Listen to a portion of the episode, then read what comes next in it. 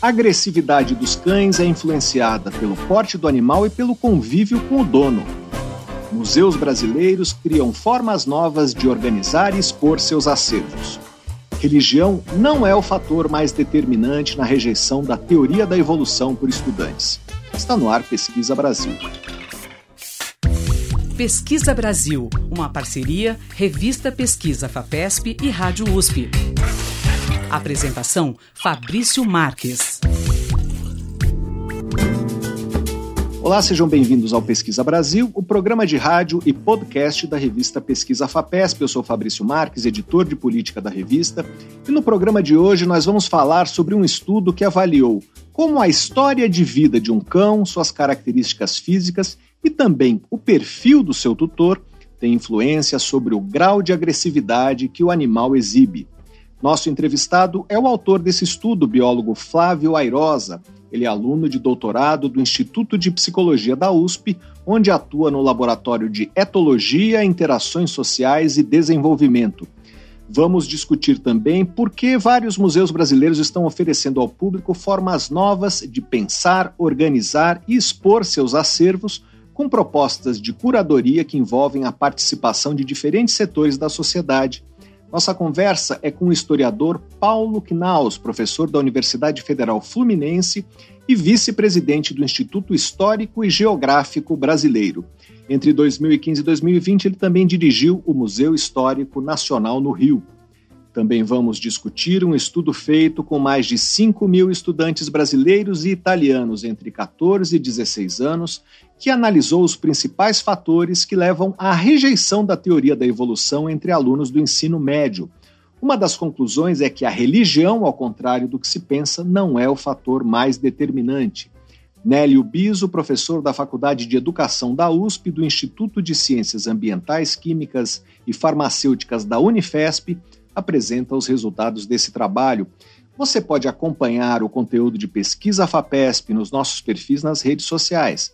Nós somos arroba Pesquisa FAPESP no Facebook e no Twitter e no Instagram e no Telegram, arroba pesquisa underline FAPESP.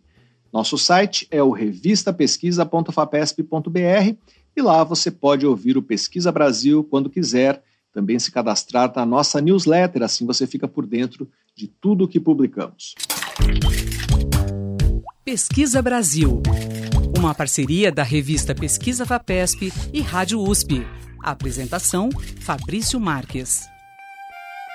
As abelhas da espécie Apis mellifera estão morrendo mais cedo. Experimentos realizados por uma equipe da Universidade de Maryland, nos Estados Unidos, indicam que hoje essas abelhas vivem cerca da metade do tempo que viviam há 50 anos os pesquisadores retiraram de colmeias amostras de pupas, que é um estágio entre a larva e o inseto adulto, e as criaram em laboratório. As abelhas morreram em média depois de 18 dias.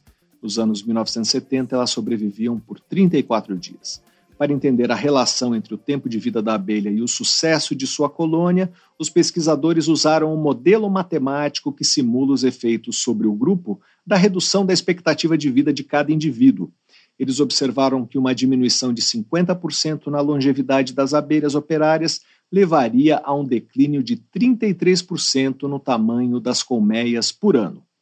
Em entrevista à revista New Scientist, o biólogo Anthony Neerman, um dos autores do estudo, levantou a suspeita de que não só os inseticidas, mas também fatores genéticos podem estar por trás da redução das colmeias.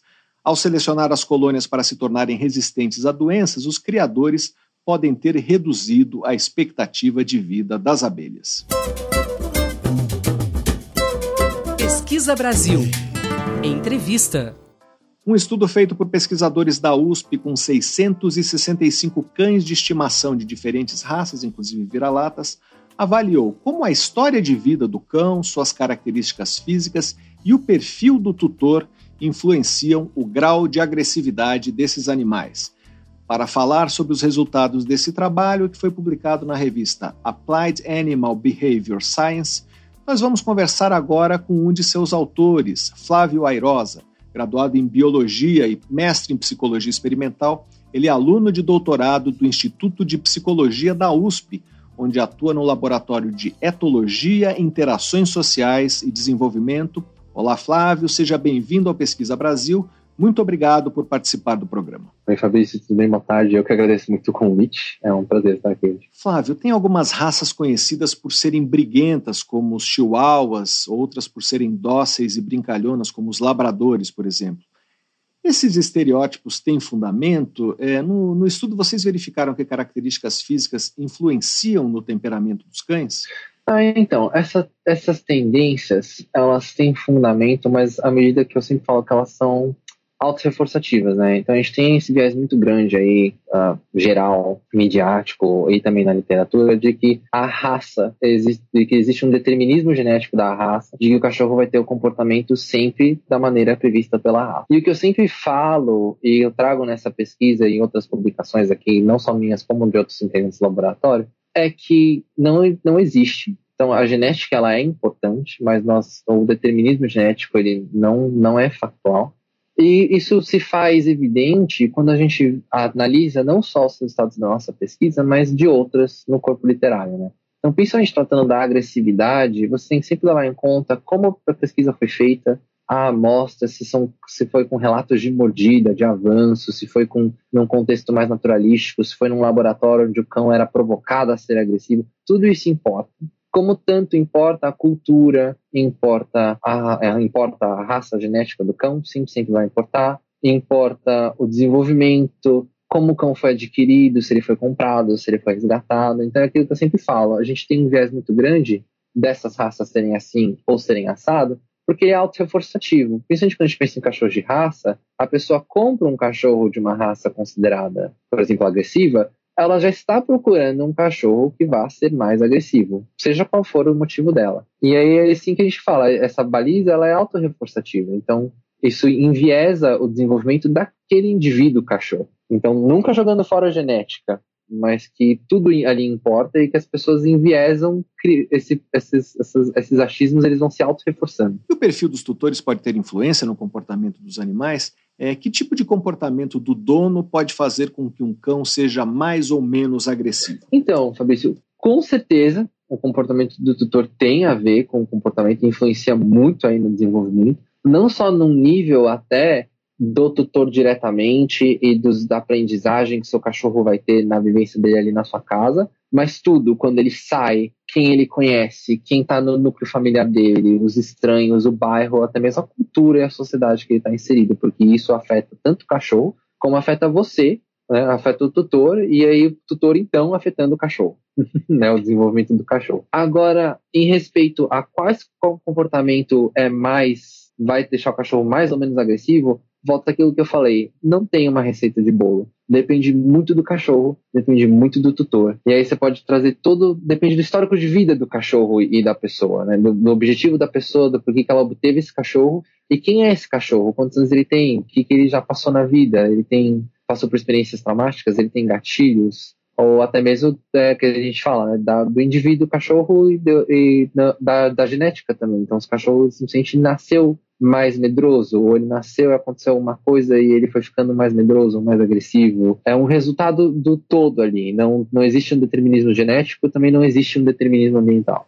Nós estamos conversando com Flávio Airoz, autor de um estudo sobre os fatores que influenciam a agressividade dos cães. Flávio, se o tutor for homem ou mulher, isso faz alguma diferença no comportamento dos cães? Nos nossos resultados que a gente achou aqui, houve diferença sim. Então a gente achou que as, nos, os cachorros, da, as tutoras mulheres relataram ter cachorros menos agressivos, como um todo. E isso se dá, novamente, por uma miríade de fatores, inclusive socioculturais, das mulheres e o, o tratamento que elas têm com os cães, então como a participação de mais mulheres nesse tipo de pesquisa sobre cachorros do que homens, que é uma tendência global. Homens, no geral, participam menos desse tipo de pesquisa. Então, não é, de novo, para nossa amostra aqui de cães urbanos brasileiros, a gente ouve essa tendência. Agora, quando você pega cães urbanos de outros países, não necessariamente é fato. Então não dá para falar que para todos os cães, universalmente, mulheres criam cachorros menos agressivos. Eu entendo que isso não se aplica necessariamente a todos os cachorros, mas que tipo de comportamento de um tutor homem pode reforçar o comportamento agressivo é, do cão uh, de uma tutora mulher em um comportamento mais dócil? A gente não investigou a fundo os comportamentos dessa, das, das pessoas participantes baseados no gênero. A gente tinha só comportamentos gerais e as questões de gênero. A gente não verificou influência entre os dois. Mas o que eu posso te garantir é que, no geral, a pessoa tem que tanto saber quem é o cachorro dela, quem é o indivíduo cachorro dela, se ele é um cachorro mais agressivo, por aí qualquer fator, para também verificar o quanto essa agressividade pode ser prejudicial, porque a agressividade é um comportamento natural social do cachorro. Então, se está levando a, ah, não, ele, ele avança, ele ataca, ele morde, pode ser um problema, ele pode se machucar, ele pode machucar outros. Aí sim, uma série de ah, cuidados, adestramentos que a pessoa pode procurar, procurar um vínculo saudável, pouco estressante para o cachorro. Às vezes tem, cachorro, tem cachorros que estão, que são assim e que o adestramento também não consegue assim solucionar o problema, entre aspas, né? E a pessoa tem que se adaptar ao comportamento do cachorro. Então, procurar é, manter ele ativo, procurar tirar ele de ambientes que sejam estressantes para eles, que ele sim esse problema. Então, são comportamentos esse que a pessoa tem que se adaptar ao, ao, ao perfil do próprio cachorro, quando não dá para mudar, né? Nesse sentido. Como o cachorro não responde bem a um tratamento, a um uma educação aí. Nós estamos conversando com Flávio Airosa, aluno de doutorado do Instituto de Psicologia da USP. É, você disse que a história de vida do cão pode influenciar na sua agressividade, que há estratégias que podem amenizar esse problema. Pensando em um cachorro que é adotado já adulto, é, o que é possível fazer se ele for agressivo? Então, cachorro, eu, eu sempre falo, cachorro, indivíduo que nem pessoa. Você pode sim se esforçar muito. Eu tenho histórias aí anedóticas de pessoas que têm, adotam cachorros é, que passaram por situação de rua e que adquiriram ah, gatilhos que o cachorro é muito assustado, o cachorro fica muito violento, ou até mesmo ah, lesões físicas que também vão vir a influenciar aí o, o, comportamento do cachorro e como se ele se relaciona aí no banheiro, as dificuldades locomotoras, a necessidade de se proteger porque ele se locomove não necessariamente muito bem. Ah, todas essas coisas, todos esses cenários aí vai muito da a pessoa ter consciência de que ela está adotando um cachorro com um histórico de vida aí já bem, bem, é, como posso dizer, andado, e que ela tem que estar tá apta a amá-lo e interagir e cuidar desse cachorro na capacidade que ele vai precisar. Então foi aquilo que eu falei, a pessoa pode sim procurar adestramento, pode sim procurar aí técnicas e, e aprendizagem com terceiros, com adestradores ou com ela mesma, que podem ajudar, como também não podem. Então, ao mesmo tempo que você está tentando adestrar um cachorro muito agressivo, um cachorro mais velho, adotado, muito agressivo, também ter consciência de que aquele, aquele cachorro é assim, que a personalidade dele é assim, e se adaptar aos comportamentos do seu cachorro também. Então, como eu falei, procurar contextos que ele fique menos estressado, que ele tenha menos gatilhos. Ah, não dá para passear com ele na rua com outros cachorros. Então, procurar sair em horários onde haja menos cachorros, onde haja menos carros, esse tipo de coisa. Porque ter um cachorro não é não é um passeio no parque, né? É um compromisso. E a pessoa que vai atrás de adotar um cachorro que já tem muitos gatilhos, que já passou por muitas histórias de histórias de ou, ou histórias problemáticas assim que não podem possam ter marcado a vida dele, ela tem que estar ciente e apta a entrar com esses cuidados especiais. Sim. Como esse estudo foi feito? Que perguntas foram feitas no questionário e como os dados foram cruzados? Então, uh, o estudo foi feito de maneira totalmente online. Para a gente acessar a agressividade dos cães, a gente usou o questionário CIBARC, do, do Dr. James Serpel, é o Canine Behavior Research Assessment Questionnaire. Acho que eu troquei um pouco as letras, mas é esse o nome. E ele foi validado para o português pela nossa colaboradora, coautora aqui do, do, do artigo, a professora doutora Karine Savali, num artigo na qual ela é a primeira autora. E então a gente usou essa versão é, porque é um questionário muito bom para ser utilizado na pesquisa, exatamente porque ele foi validado para vários países, então ele tem aí uma, uma comparabilidade muito boa entre cachorros de diferentes contextos, mesmo assim, contextos urbanos semelhantes em países de culturas diferentes, tanto quanto até uns lugares bem muito mais diferentes do que, por exemplo, São Paulo, Grande São Paulo. O que é muito bom para a gente fazer essas análises comparativas, ao mesmo tempo que para acessar as características outras do cachorro, então de morfologia, de tamanho e aquelas mais batidas de sempre, né? Idade, sexo, castração, raça, a gente fez um questionário onde o foco era tanto pegar essas perguntas mais frequentes da literatura, quanto destrinchar elementos do cachorro, principalmente, principalmente, morfológicos, que são muitas vezes agrupados pela raça. Então, muitos estudos que vão trabalhar com a raça e vai perguntar: ah, seu cachorro é de que raça? Um dálmata, um pug? Isso já te traz, pelos padrões de raça, a altura, o peso médio, o comprimento do focinho. E a gente quis dar um passo atrás disso. Né? Falar, então, independente da raça, principalmente quando a gente trabalha né, com vira-latas, qual é o tamanho desse cão, qual é a, altura da cenelha, comprimento, peso, comprimento do focinho, né? Se é um focinho achatado, um focinho mais comprido. De a gente procurando ter uma janela em quais fatores da raça aí estão importando é, e de uma maneira mais objetiva do que só falar ah, é a genética como se fosse assim uma caixinha preta, sabe? No caso dos vira-latas, que têm características físicas é, diversas, o que esperar do comportamento deles? O que esperar de um comportamento do vira-lata? Oh, essa também é uma pergunta bem complexa. Depende muito. De, nossa, depende, depende, depende. a idade com que você vai estar adquirindo esse cachorro o histórico de vida dele tem muitos vira-latas onde as pessoas que estão com o cachorro sabem né, o que aconteceu com ele, se ele foi é, maltratado, se ele foi resgatado de um ambiente onde ele era né, abusado, se ele foi atropelado, resgatado de algum acidente, ou, ou não. Ou então, às vezes, tem cachorros que vão passar por essas experiências traumáticas e não traumatizarem, não tem problema.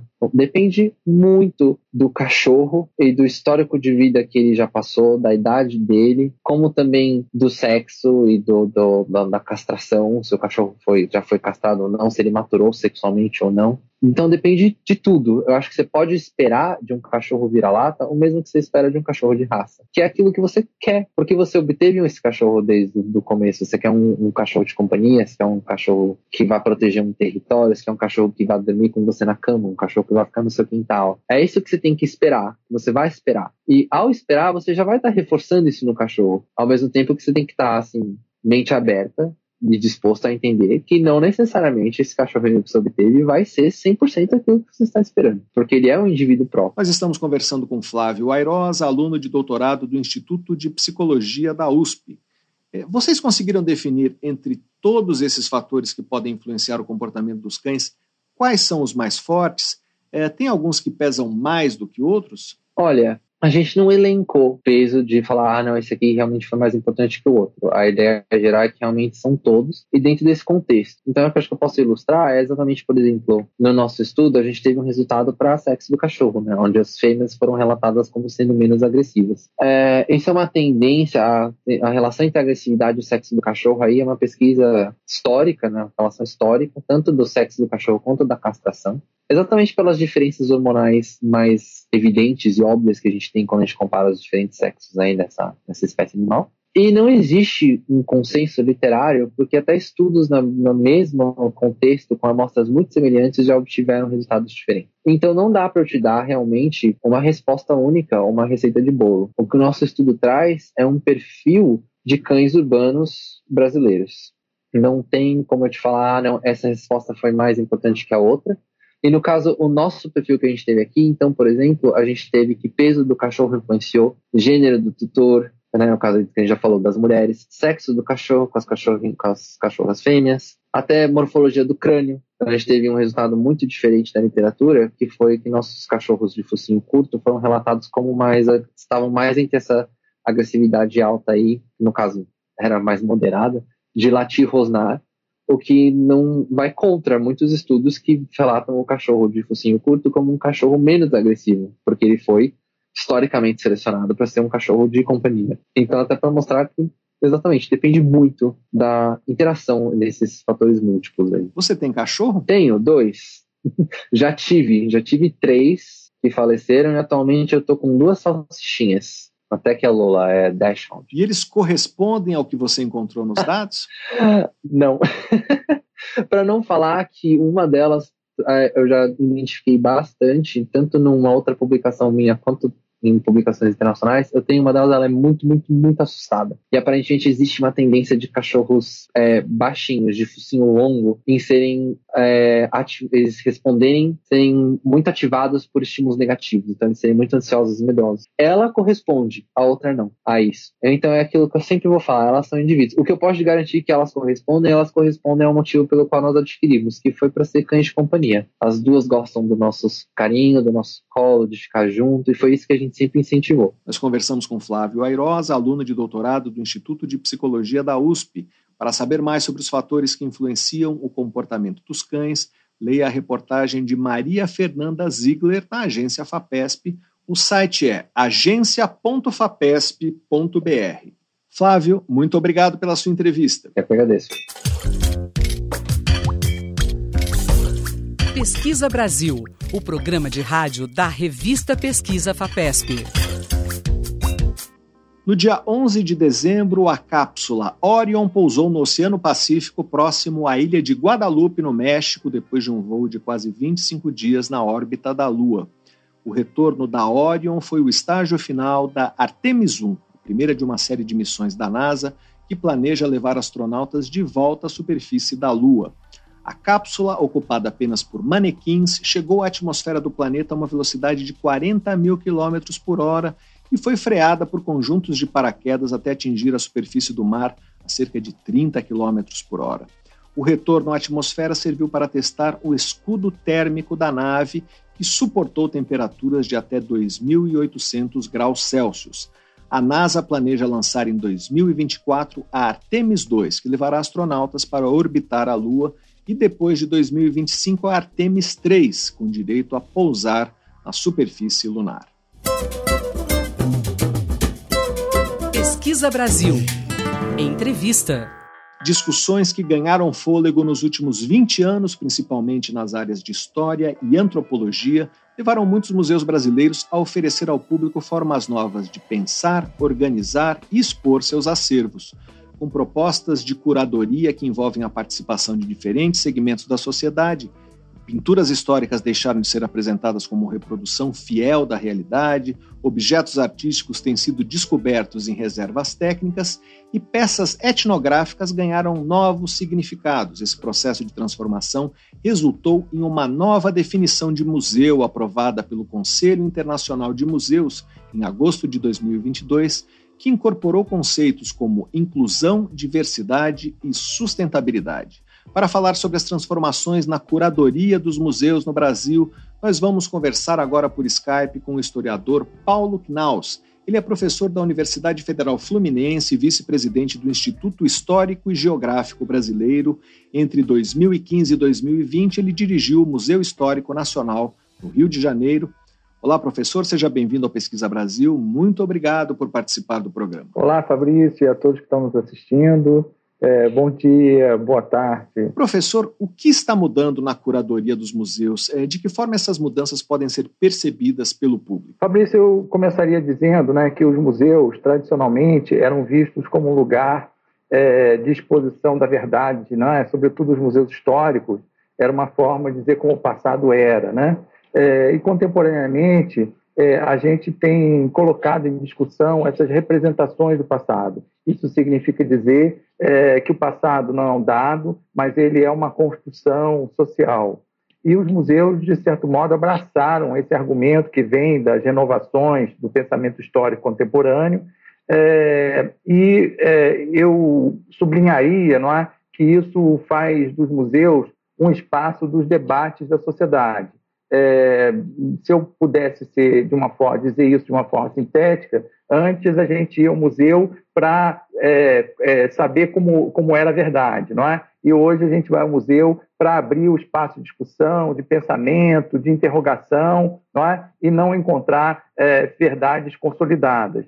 É, isso faz também com que os museus eles tenham passado a construir os seus discursos, as leituras que eles propõem sobre sobre a arte, sobre a ciência, sobre a história, sobre a arqueologia, sobre a história natural, é, sobre a paleontologia, junto com seus públicos, não é? Então, os conteúdos são construídos no diálogo com o público e as exposições, as dinâmicas, a ação educativa, de um modo geral, são formas de provocar o público a participar da construção de conhecimento. Eu diria que essa é a grande inovação é, nos tempos recentes, não é? que mudou completamente o sentido da missão é, institucional dos nossos museus. No caso dos museus de história, como esse novo processo de curadoria influencia as exposições? O que é de diferente em relação a abordagem mais tradicional? Como você mesmo disse na apresentação, né, quer dizer, o caso das pinturas históricas, que é, são sempre um desses bens culturais emblemáticos é, da memória nacional, não é? mas às vezes também memória regional, local, de acordo com,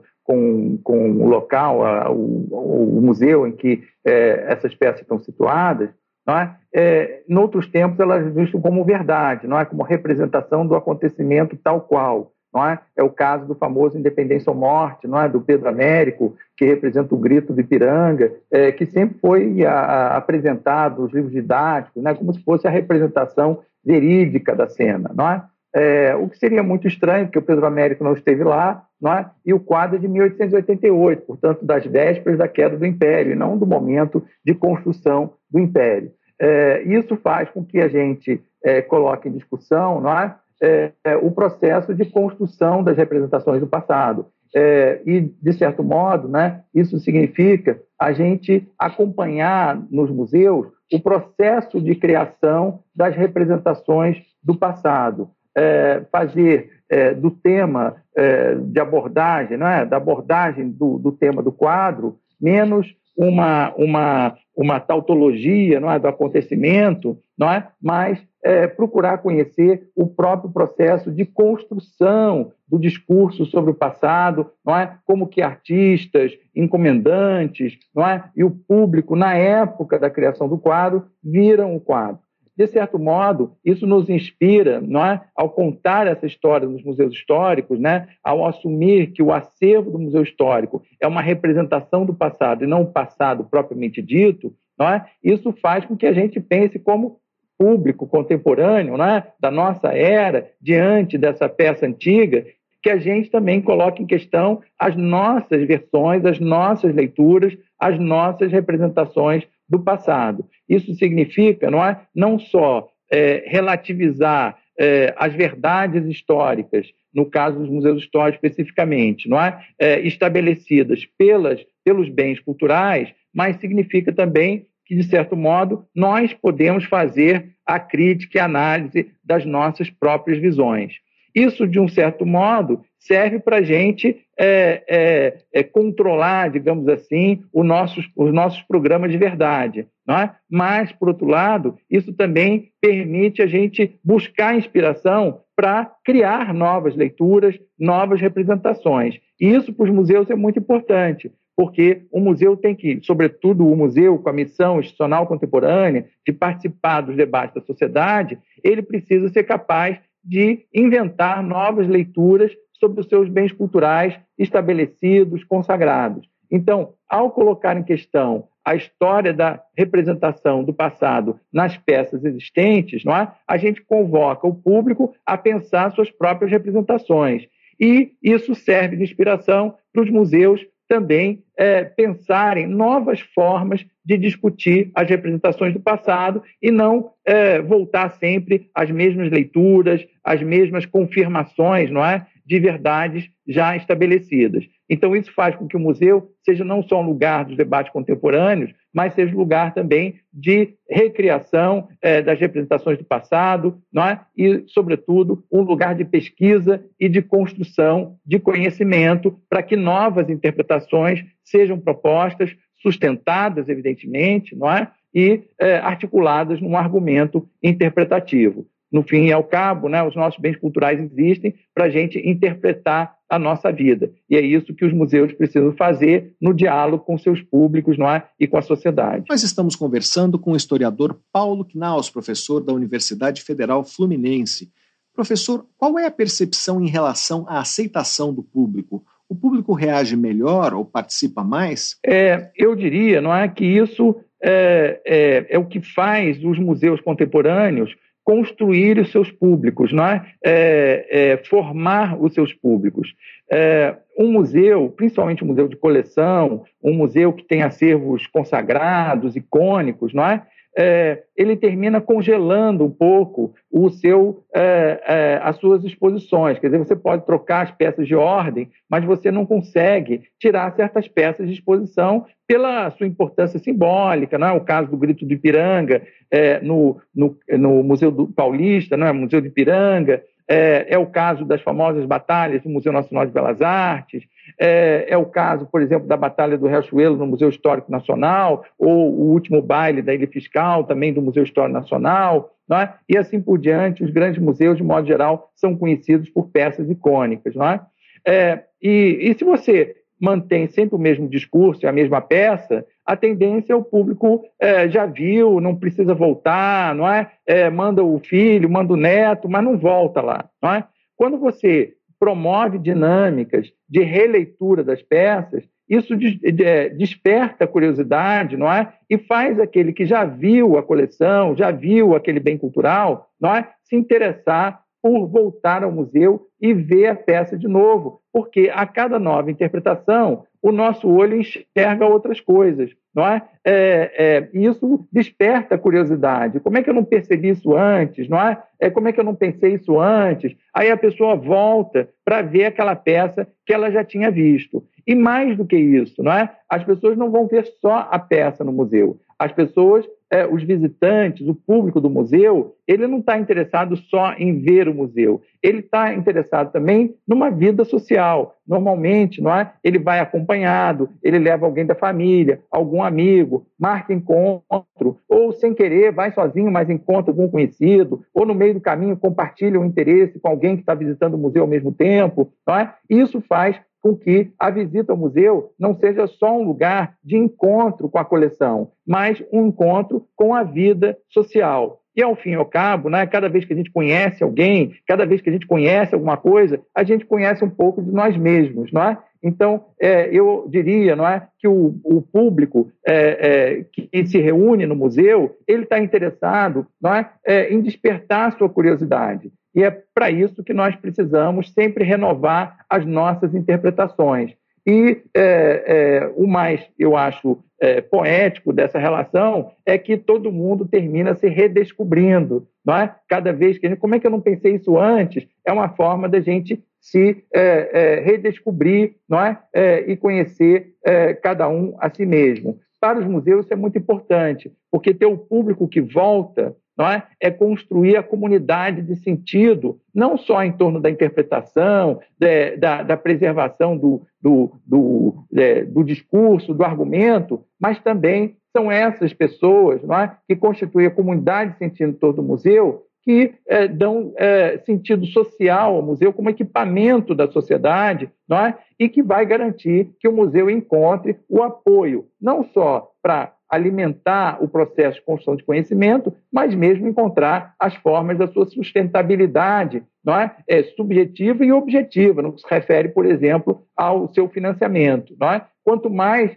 é, capaz de mobilizar a sociedade um museu for, mais a sua capacidade de demandar apoio para os seus investimentos, para o seu programa de trabalho e é, é, se você me permite, não é? Quer dizer, a gente costuma sempre falar dos museus pelas suas exposições, mas renovar as exposições significa interpretar ah, as peças já existentes no museu, conhecidas, mas também adquirir novas peças. Isso é muito importante, porque uma peça do lado de outra peça é? pode inspirar a interpretação de cada peça. Se eu mudo o arranjo da exposição, eu mudo essa interpretação. Em muitos casos, nós precisamos de um programa de aquisição de peças para enriquecer as nossas coleções e os museus do Brasil estão sentindo falta disso. Não é? Os museus mais dinâmicos são aqueles que conseguem ter um programa de aquisição de peças. Não é? é? e que enriqueça uma política de curadoria de coleções, não é? que enriquece não só a coleção, mas o debate sobre eh, os bens culturais que compõem a coleção do museu e que vão sustentar os discursos, as interpretações não é? e a produção das exposições propriamente ditas. Professor, na reportagem da revista Pesquisa FAPESP, o senhor menciona um exemplo do Museu Histórico Nacional é, da renovação dos itens relacionados à história afro-brasileira, em que representantes do movimento negro foram conhecer a reserva técnica e ajudaram a interpretar o significado de peças Queria que o senhor falasse um pouco dessa experiência como isso também faz parte da mudança. Tradicionalmente, os museus de coleção né, é, são vistos como lugares de guardar coisas. Né?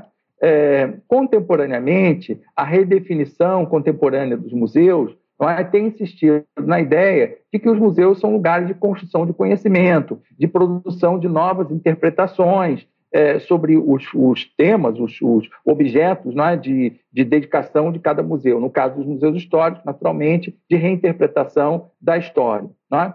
Ora, é, é, como, como lugar de guarda, os museus tinham uma característica muito técnica, não é? é que era um é, é, que reduzia a reflexão sobre a missão institucional do museu é? aos seus técnicos, aos seus especialistas, aqueles que detinham um conhecimento muito especializado relacionado à preservação, à catalogação e assim por diante. Não é?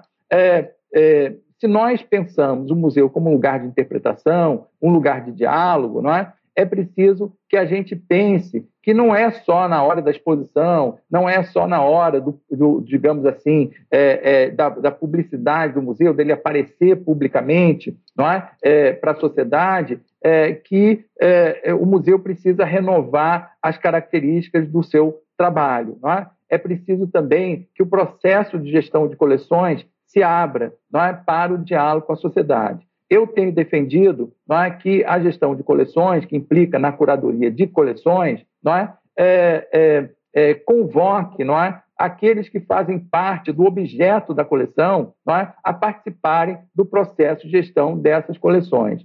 Então, é o caso das coleções afro-brasileiras. Eu acho que no Brasil que nós vemos hoje, não, é, não há mais sentido reduzir o conhecimento dessas é, coleções apenas aos especialistas. Não é? é, afinal de contas, em grande parte, não é? essas coleções se relacionam, inclusive, com objetos de tradição religiosa. Então, é preciso que a gente envolva essas coleções não é? num debate é, é, é, sobre o seu sentido na nossa sociedade, não é? é que a sociedade se abra para a diversidade cultural, mas, sobretudo, que os museus se tornem uma plataforma de defesa é, é, do, do, respeito à diferença não é?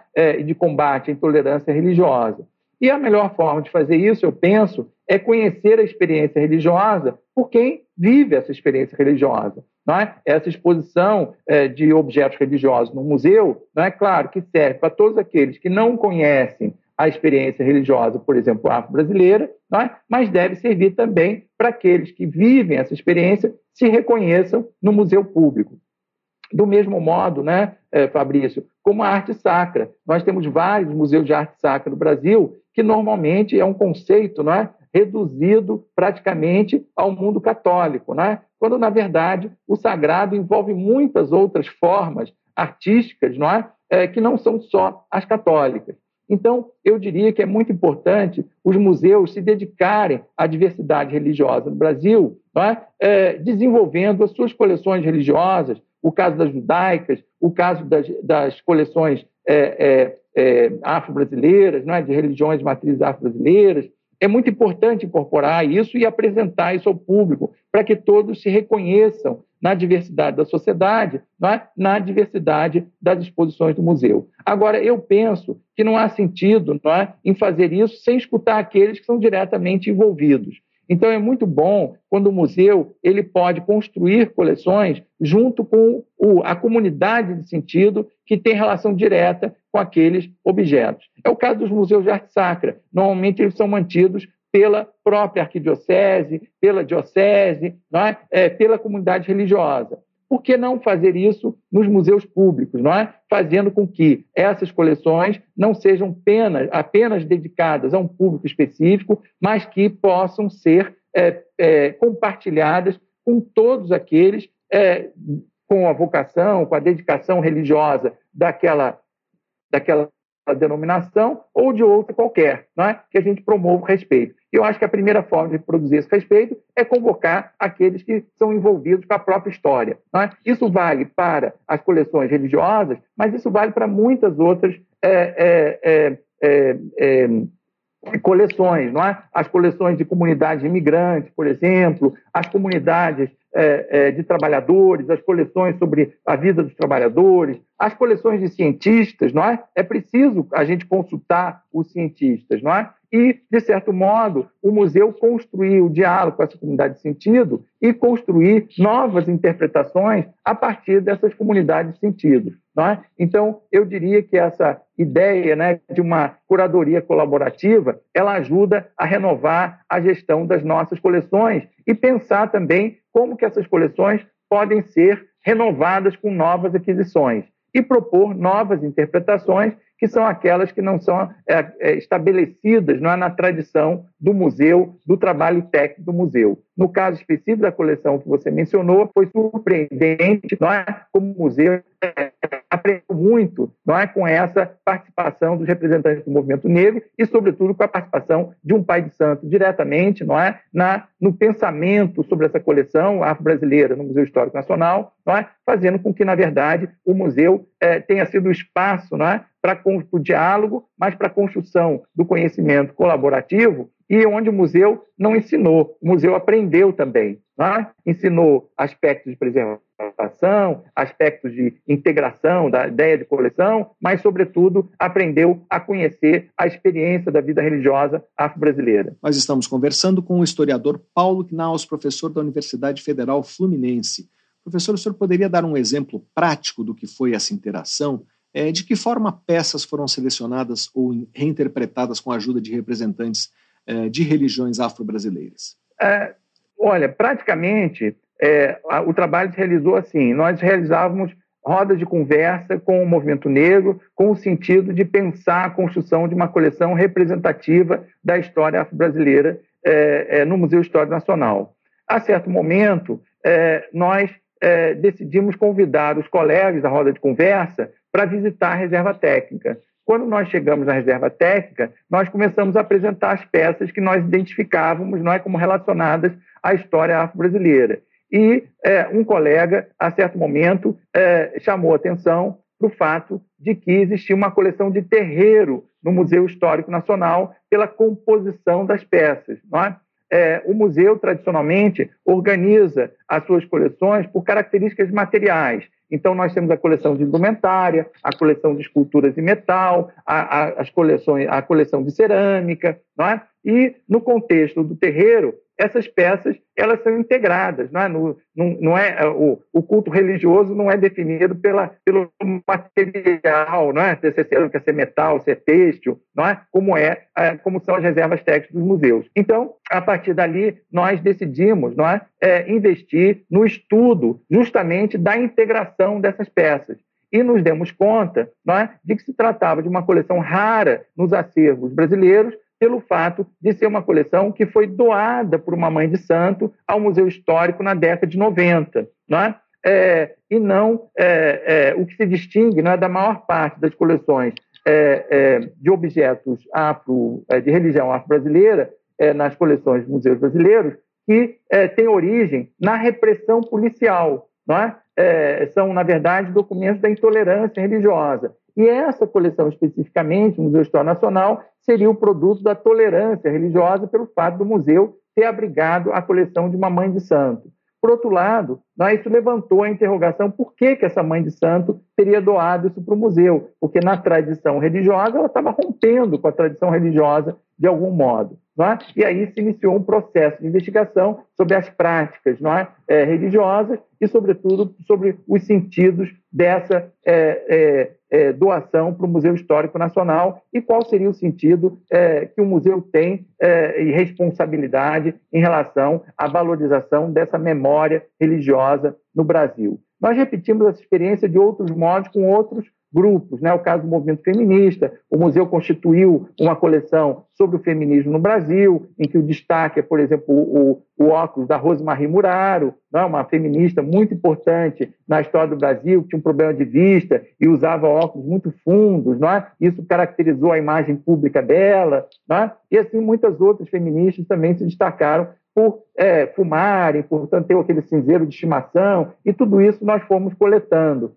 É? Do mesmo modo, nós fizemos uma outra coleção também muito interessante, é? relacionada à Vila Autódromo, que foi uma, uma comunidade urbana, não é? desses aglomerados não formais, que foi removida no contexto da Olimpíada no Rio de Janeiro. É? Foi uma forma que nós pensamos em contar a história da Olimpíada de um outro modo, que não fosse só pelas medalhas, pela tocha, pelos seus objetos oficiais, não é? Contar a, a história da Olimpíada na cidade do Rio de Janeiro de outro modo. E, ao mesmo tempo, pensar essa longa história de políticas de remoção urbana na cidade do Rio de Janeiro, que começam em 1922 com o desmonte do Morro do Castelo, o local onde a cidade teria sido fundada no século XVI, mas esse morro foi demolido né, em 1922, na época do centenário da independência do Brasil, para abrigar a grande festa no terreno, né, a grande festa do centenário, a festa oficial do governo do centenário da independência. Então, pensando nessas relações,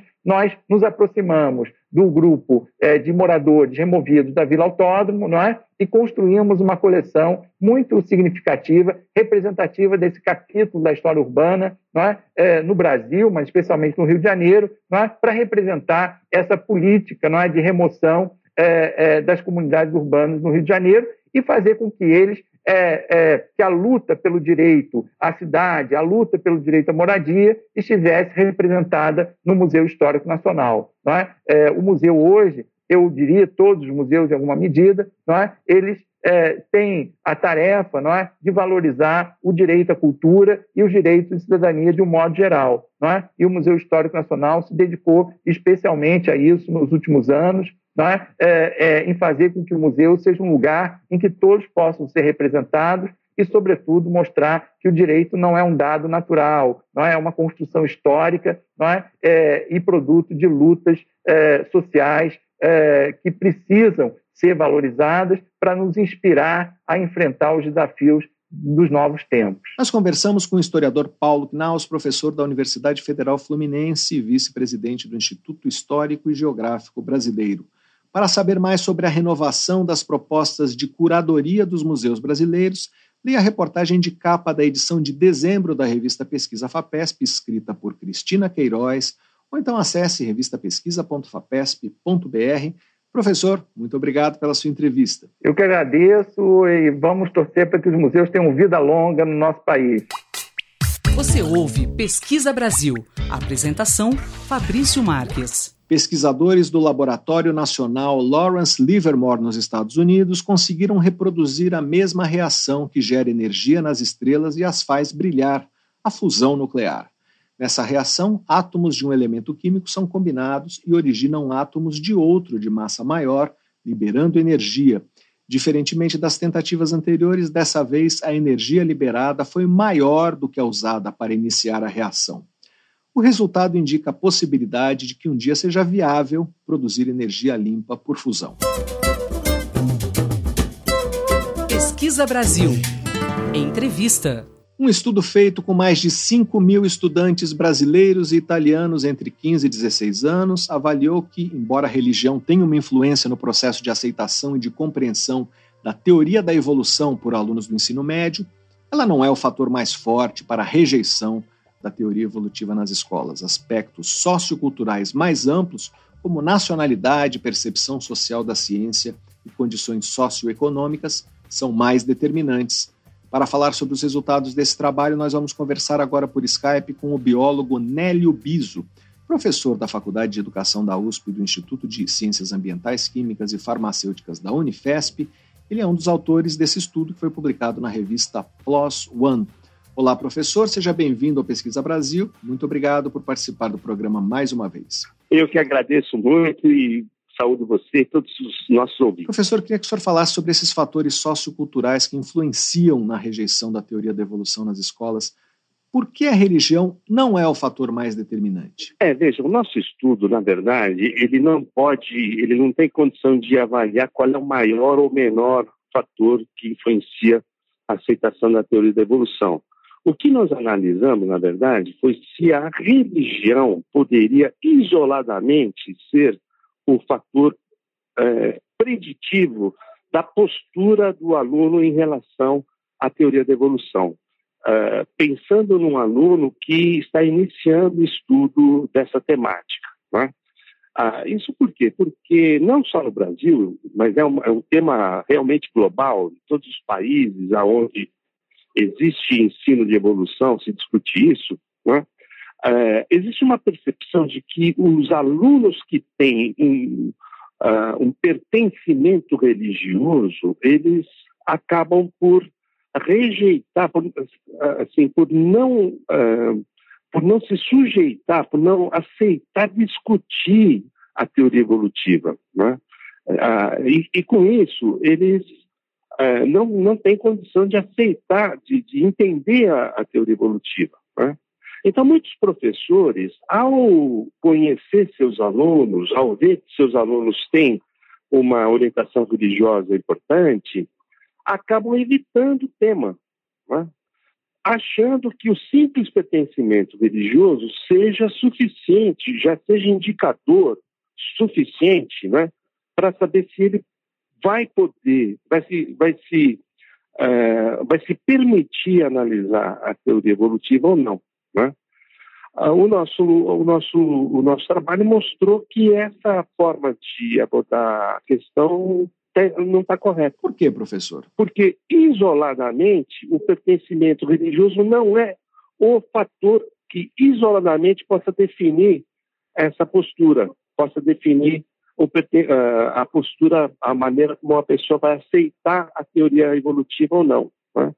O que nós uh, mostramos é que alunos católicos uh, italianos têm uma postura em relação à teoria da evolução muito, uh, muito diferente daquela dos alunos católicos brasileiros. Eles têm a mesma religião, estão baseados nos mesmos princípios, mas eles têm uma postura significativamente diferente, mais diferente do que a diferença que existe entre os brasileiros católicos e os brasileiros evangélicos. Né? Então, nós conseguimos quantificar essas diferenças. E aí, então, a nossa conclusão foi que, isoladamente, né, a, a, a denominação religiosa não permite antecipar qual vai ser a postura do estudante em relação à teoria evolutiva. Professor, que características esses alunos católicos brasileiros têm uh, que os católicos italianos não têm? O que contribui para essa distinção? Então, Fabrício, a gente não tem uh, o nosso estudo ele tem um foco muito preciso uh, dentro daquilo que virou uma espécie de dogma dentro da comunidade educacional, a de que a religião por si só define a postura do aluno em relação à evolução. Né? Então, nós investigamos essa, enfim, essa, essa posição que existe, inclusive, mundo afora, não somos só nós aqui que estamos uh, pensando nisso. Uh, Uh, basta dizer que até materiais didáticos distribuídos por órgãos públicos e que visam, enfim, dentro das aulas de ciências, né, são materiais didáticos para as aulas de ciências, não para aulas de religião. Esses materiais começam a abordar a questão evolutiva a partir de temas religiosos, falando da Arca de Noé, falando do Antigo Testamento, enfim. Já se rendendo a esse argumento de que é importante uh, enfrentar a barreira religiosa. O que o nosso estudo mostra é que a religião não é uma barreira. Né? A barreira, uh, quando ela existe, está ligada ao fato de que uma sociedade é mais conservadora ou menos conservadora. Então, os, os católicos italianos, por exemplo, têm uh, um, um, nível de acerto em relação a, a, questões conceituais ligadas à evolução muito maior do que os católicos brasileiros. Né? Então, possivelmente, as uh, questões ligadas à educação, à cultura, enfim, a um, a um domínio mais geral do conhecimento, uh, e, e, veja, sem excluir a religião. A religião seguramente está incluída nisso, mas enfim, é um conjunto de fatores que deve ser considerado para entender qual é a postura do, do, estudante em relação à teoria evolutiva. Professor, em 2016 nós conversamos aqui no Pesquisa Brasil sobre um outro estudo que comparava estudantes do Brasil e da Itália e havia uma questão relacionada ao grau de letramento científico. Vocês tinham analisado o nível de conhecimento científico dos alunos nos dois países e chegaram à conclusão de que a formação científica precária dos estudantes eh, de ensino médio eh, no Brasil os levava a recorrer à bagagem cultural e religiosa para explicar a evolução dos seres vivos Essa questão do letramento científico está presente nesse estudo também? Veja, é, o, que nós, uh, o que nós fizemos, nós temos, um, na verdade, essa colaboração, uh, esse projeto, na verdade, faz parte de um projeto internacional que vem desde uh, 2006. Né? Então, nós, e está se repetindo esse ano, inclusive, no Brasil e em vários outros países, Itália incluída.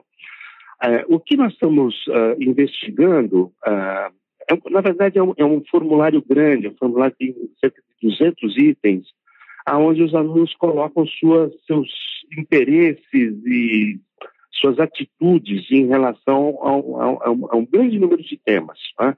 O que nós percebemos é que os alunos italianos né, têm uma, uma, uma diferença muito acentuada em relação a, a temas científicos e tecnológicos em relação aos brasileiros. Né? Ah, eles demonstram mais interesse e demonstram ter maior conhecimento de temas científicos do que os alunos brasileiros.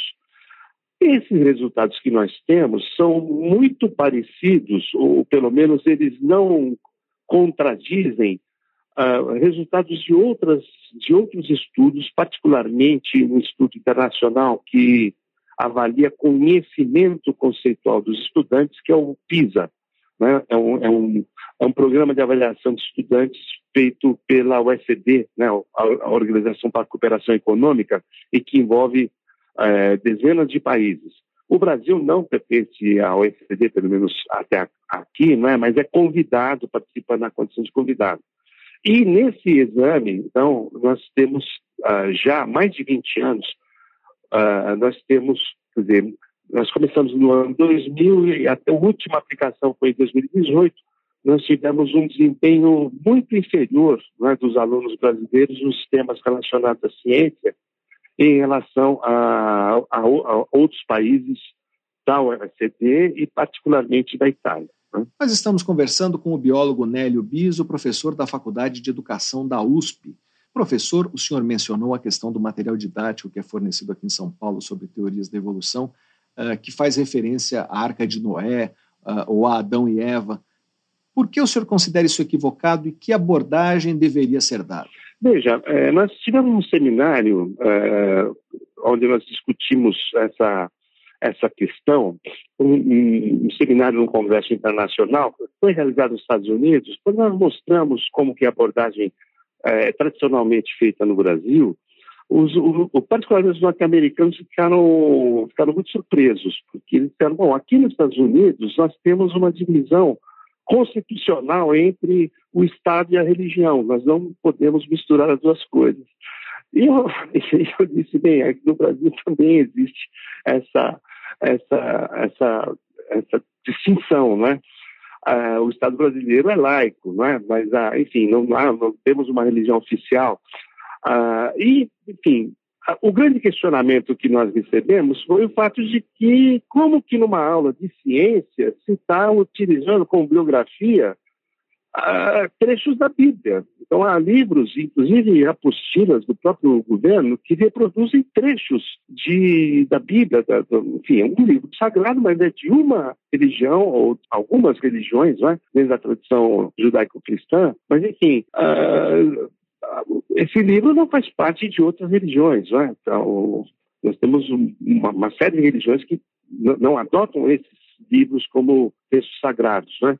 E esse privilegiamento de certas religiões, isso é pouco, é, pouco entendido em países onde o Estado é reconhecidamente laico. Né?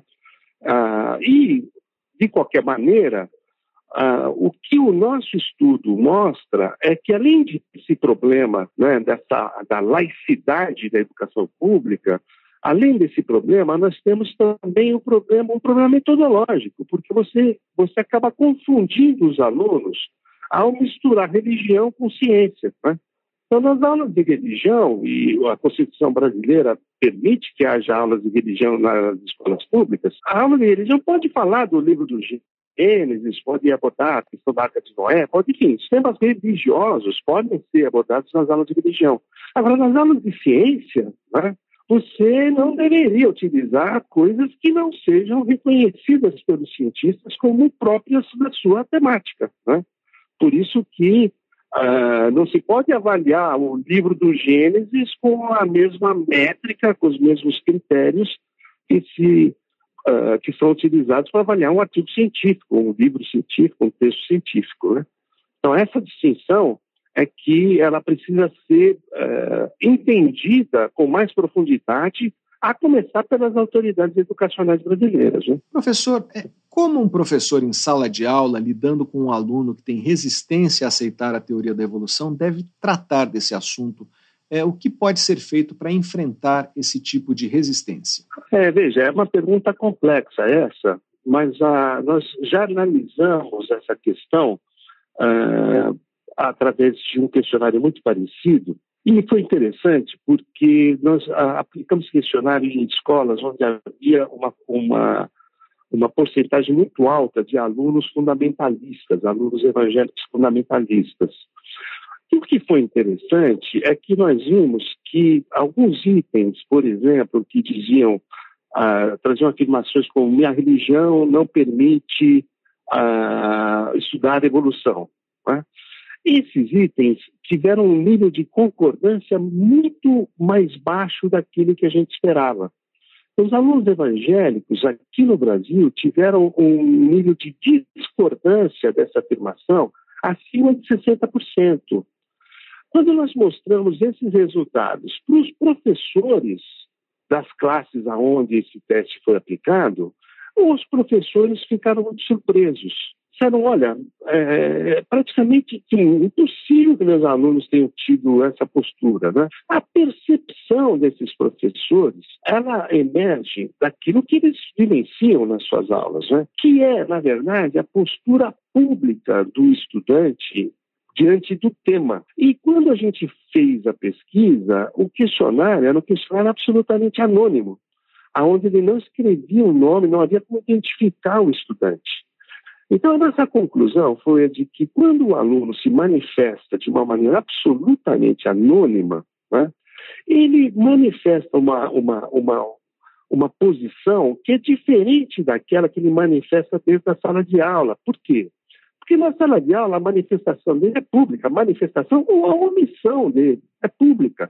Ou seja, cedo ou tarde, o pastor da comunidade, o, enfim, ah, o pastor da igreja que pertence aos alunos ali daquela região vai saber quem se manifestou ou não, ou deixou de se manifestar quando a temática da evolução foi abordada. Né? O que é importante que os professores saibam, isso deveria fazer parte de campanhas de formação de serviço, enfim, de iniciativas das autoridades educacionais, né? o que é preciso fazer é que os professores entendam a separação que deve haver entre abordagem de temas científicos na escola, nas aulas de ciência, e a abordagem da temática religiosa nas aulas de religião. Então, nas aulas de religião, enfim, a liberdade religiosa é absolutamente assegurada no Brasil. Agora, na hora de discutir o que diz a ciência, né, nós precisamos limitar a nossa a nossa atuação aquilo que é reconhecido pela comunidade científica como próprio do tema, né? como próprio da área. Seria mais ou menos como dizer o seguinte: é, você vai ao médico, né? o que você espera que o médico te receite? Ora, aquilo que é vendido na farmácia, aquilo que você, ah, que a ciência recomenda, né? para tratar determinadas afecções. Muito bem, se você vai no médico, o médico te recomenda uma simpatia, te recomenda um, um, enfim, alguma coisa que não tem a ver com a prática da medicina, você, enfim, você tem toda a razão de se revoltar com, aquela, com aquele profissional, né? porque ele está uh, reconhecendo como válidas práticas que não são reconhecidas como válidas pela sua comunidade, pela comunidade profissional. Né? Então, essa deve ser a postura do professor. O aluno que não quer aprender a evolução é como o aluno que não quer aprender português, não quer aprender matemática, não quer aprender. Enfim, ele pode dizer que se recusa, por exemplo, a, aprender a norma culta, que ele quer apenas a falar o português uh, que é usado na sua comunidade, por exemplo. Né? E aí o, a discussão é rigorosa, do ponto de vista conceitual, que é a mesma. Ou seja, você precisa saber, você não precisa falar como com todas as concordâncias próprias da, né, da norma culta, mas você precisa saber usá-las quando isso for necessário. Então, ele tem que convencer seu aluno para entender porque ele não pode consumir antibióticos é, de uma maneira que não seja recomendada pela ciência, isso pode gerar resistência nas bactérias, isso pode, enfim, e para entender isso, ele só pode recorrer à ciência, ele não pode, para entender a ciência, quando nós estamos falando disso, nós estamos falando da teoria evolutiva, né? A teoria evolutiva precisa ser entendida, precisa ser dominada pelo cidadão para o exercício da cidadania. Então, essa é uma discussão que os professores precisam ter bastante amadurecida quando enfrentam a temática na sala de aula. Né? Nós conversamos com Nélio Biso, professor da Faculdade de Educação da USP, do Instituto de Ciências Ambientais, Químicas e Farmacêuticas da Unifesp, para saber mais sobre o estudo que analisou os principais fatores que levam à rejeição da teoria da evolução entre alunos do ensino médio, leia a reportagem de Maria Fernanda Ziegler, na agência FAPESP. O site é agência.fapesp.br. Professor, muito obrigado pela sua entrevista. Eu que agradeço, muito obrigado e tudo de bom para você e para os seus ouvintes. E aqui termina o Pesquisa Brasil de hoje com produção, roteiro e edição de Sara Caravieri. Para ficar por dentro de tudo que publicamos, você pode se cadastrar na nossa newsletter através do site da revista Pesquisa FAPESP, que é o revistapesquisa.fapesp.br, ou então se inscrever no nosso canal no serviço de mensagens instantâneas Telegram. Procure por Pesquisa FAPESP ou arroba pesquisa FAPESP e você receberá aviso sobre a publicação de reportagens, podcasts e vídeos. Por falar em vídeo, convido você a assistir a nossa última produção, um vídeo sobre a comunicação acústica entre animais. O biólogo Gabriel Georgevich Cohen fala sobre um estudo que sugere que essa comunicação por som entre vertebrados surgiu há 400 milhões de anos. O vídeo está disponível no nosso site e também no nosso canal no YouTube. Eu sou Fabrício Marques, editor de política da revista Pesquisa FAPESP. Desejo a todos uma boa tarde.